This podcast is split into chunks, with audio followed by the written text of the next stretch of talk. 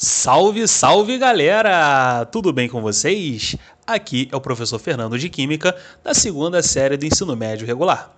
E nesse podcast iremos falar sobre as unidades de concentração das soluções. Quando a gente analisa quando uma solução ela é forte ou ela é fraca, a gente verifica através de sua saturação. Mas nesse podcast iremos tratar, por exemplo, da questão numérica. Então a gente pode verificar algumas unidades, né, que vão caracterizar se a solução ela é forte, se ela é fraca ou se ela é muito forte, né? Então a gente pode analisar através de relações numéricas. E o que relaciona isso é a concentração que apresenta uma definição que essa concentração de soluções químicas ela vai se referir à quantidade de soluto que existe em uma quantidade padrão de solução ou em uma quantidade padrão de solvente. Então, o que isso quer dizer? Então, quando a gente for é, fazer uma solução a uma determinada concentração, a gente precisa saber o quanto, vamos dizer, de massa a gente vai colocar dentro de um determinado volume. Então, para isso, a gente tem que conhecer a massa, ou até mesmo o número de mols, ou até mesmo o volume, para que a gente possa verificar a unidade, o valor correto. E essas concentrações, elas podem ser verificadas utilizando unidades ou relações que vão depender de que estão relacionando. Então, é, observa que quando a gente for analisar cada uma, né, a gente vai analisar o soluto como índice número 1 e o solvente como índice número 2. E a solução é o nosso final, é o nosso gran finale. Então vamos lá. A concentração comum ela vai relacionar a quantidade de massa do soluto presente em um determinado volume da solução. Ou seja, a massa do soluto dado em gramas dividido pelo volume em litros da solução. E essa concentração ela é conhecida como concentração gramas por litro. Né? Então, ela vai relacionar a massa do soluto presente em um volume em litros da solução.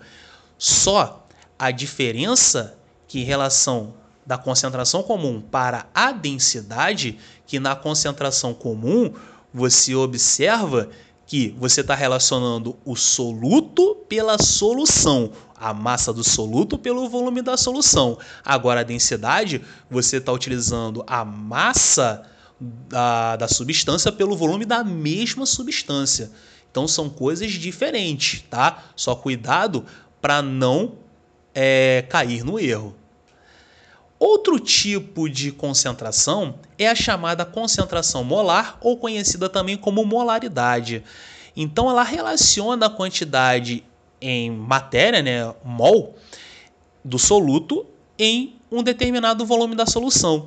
Ou seja, ela é conhecida como por ser uma solução mol por litro. Então, ela é calculada através do número de mols dividido pelo volume, e também ele pode verificar onde você pode substituir o número de mols pela relação da massa pela sua massa molar. Então, você pode utilizar essas duas fórmulas para a gente analisar a concentração molar ou concentração mol por litro. O título ou porcentagem massa é aquela, aquela relação onde você pode verificar a massa do soluto dividido pela massa da, da solução total. Então, ela geralmente ela não possui unidade, ela é verificada em porcentagem. Um exemplo que a gente pode citar é o próprio soro fisiológico. Então, quando você compra o soro fisiológico, tá lá 0,9% de cloreto de sódio. O que isso quer dizer? Que é, contém 0,9%, né? Em relação a 100% da solução. Então, 0,9% é do meu soluto e o restante a gente pode falar que é da solução. Então, vamos colocar em linhas gerais. Se a gente tem 100 gramas de uma solução, vai conter 0,9 gramas desse cloreto de sódio. Então, o seu título ele vai ser igual a 0,009.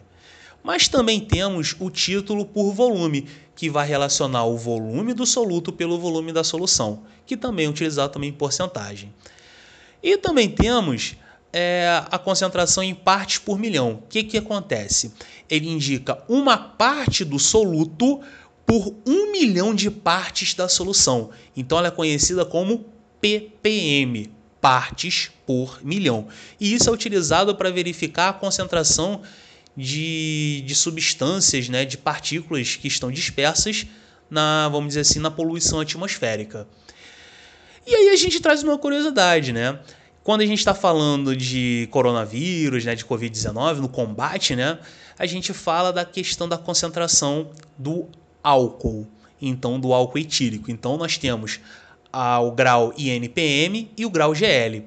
O grau INPM é quando a gente fala que é o grau que é do Instituto Nacional de Pesos e Medidas, que vai corresponder àquela porcentagem em massa, que é a massa do soluto pela massa da solução.